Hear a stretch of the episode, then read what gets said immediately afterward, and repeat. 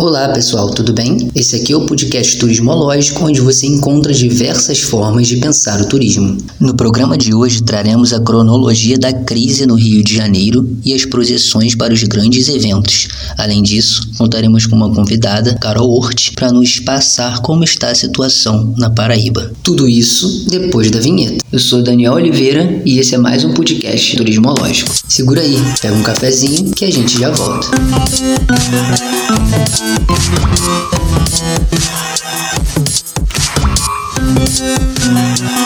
Thank you.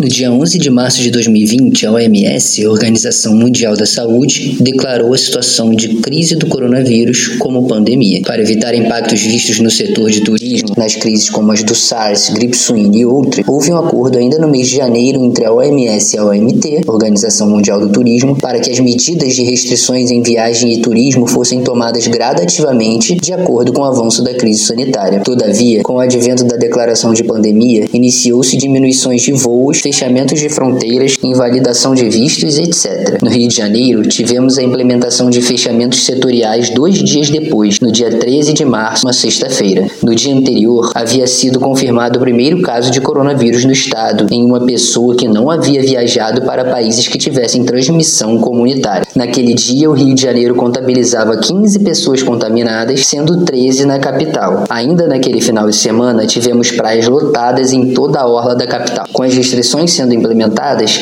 o Estado começou a parar gradativamente. Mas assim como na relação governo federal e estadual, a relação governo estadual e municipal foi diversificada, ou seja, cada um tomava medidas que achava adequadas e não houve em nenhum momento por aqui uma diretriz conjunta entre Estado e capital para resumirmos a relação. A prefeitura só anunciou medidas para conter o contágio no dia 19 de março, praticamente uma semana depois do anúncio feito pelo governo estadual. No dia 23 23 de abril, 50 dias após implementar as restrições, o Rio já registrava 530 mortes e 6.172 casos de Covid-19. Em determinado momento, muito por falta de suporte da federação, os estados começaram a reabrir, ainda que de forma precipitada, e aqui no Rio de Janeiro não foi diferente. No dia 2 de junho, a capital fluminense começou a colocar em prática o plano de flexibilização e reabertura gradual, divulgado um dia antes, com seis seis fases previstas, cada uma com 15 dias de duração até a reabertura total. Atualmente, estamos entrando na quarta fase, que inclui a reabertura de escolas, por exemplo. No dia 5,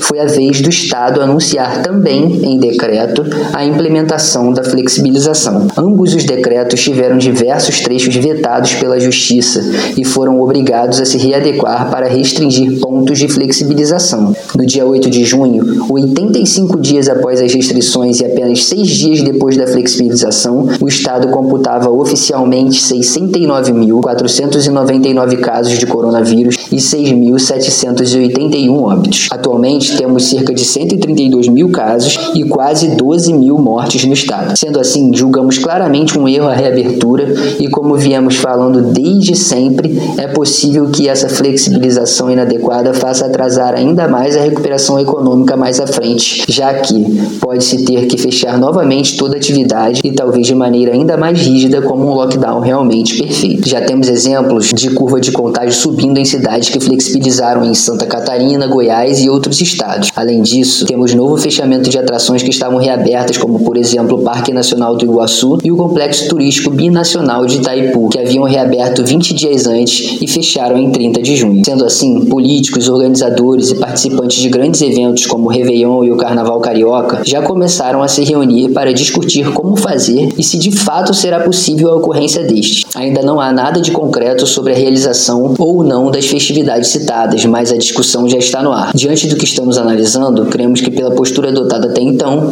haverá uma pressão econômica muito grande para que, como todos os anos anteriores, os eventos saiam do papel e ocorram com algumas restrições mínimas. Contraponto com Diogo Serpa.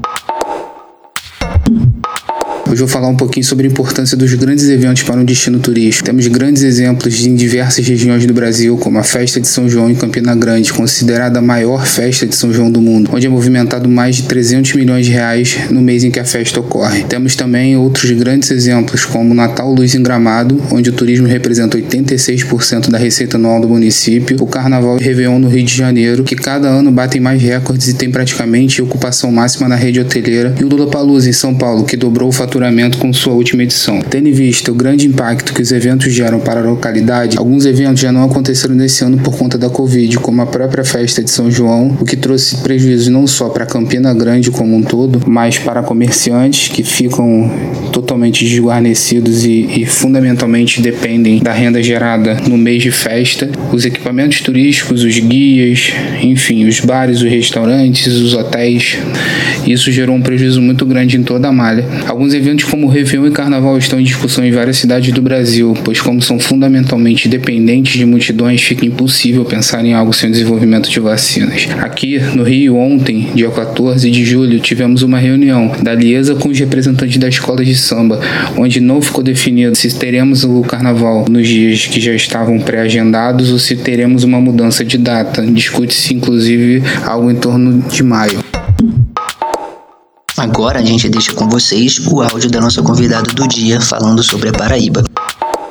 Na Paraíba, como na maioria das, das capitais brasileiras, né, a partir do anúncio da, da pandemia no dia 12, foi mais uma semana e 10 dias, a hotelaria, bem como os receptivos, já começaram a planejar a suspensão das operações, né, por conta não só do decreto, mas pensando na segurança, tanto das empresas quanto dos turistas, hóspedes e da sociedade como um todo, né. A gente está aí oficialmente suspenso desde o mês de abril. Já são aí pouco mais de três meses. A maioria dos nossos hotéis aqui, eles irão reabrir a partir de agosto, alguns em setembro. A gente não teve muitos hotéis que fecharam permanentemente, né? A grande maioria vai reabrir. O trade buscou se unir à medida do possível, obviamente cada um com as suas estratégias. Muitos empresários sentiram bastante essa paralisação, né? Na verdade, todo mundo, mas alguns sentiram mais, outros menos. No início foi uma pressão muito grande com cancelamentos e remarcações, e agora a gente observa uma retomada desse mercado, né? A gente está bastante esperançoso,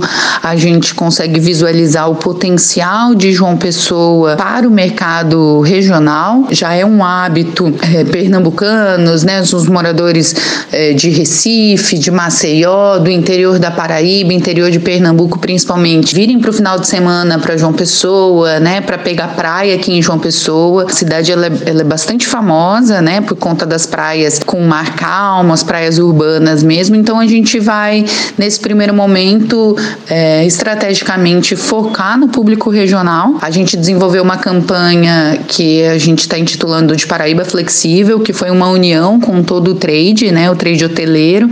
Então a gente vai estar tá oferecendo aí duas remarcações grátis para os hóspedes, né, para fortalecer aí o, o, trabalho com as operadoras, com o mercado local. E a gente precisa acompanhar. Vai ser um momento de tentativa e erro, de estratégia. A gente vai ter que trabalhar com micro estratégias. Deu certo, ótimo, estende. Não deu certo, vamos mudar, vamos fazer um plano de ação. Mas eu acho que é um momento importante para a gente estar tá otimista, estar tá esperançoso, pensar fora da caixinha, mudar muitas coisas, coisas que foram instituídas no passado hoje não se aplicam mais então eu também vejo que todo momento de crise é um momento da gente se reinventar, é um momento de oportunidades, de criar novas demandas. E é dessa forma que nós do, do Verde Green Hotel, né, que é a empresa que eu represento aqui na Paraíba, mas eu estendo isso ao trade todo, é dessa forma que a gente está visualizando aí essa retomada do turismo. Então, pessoal, por hoje é isso. Ficamos por aqui e até o próximo. E não se esqueçam, bora pensar o turismo?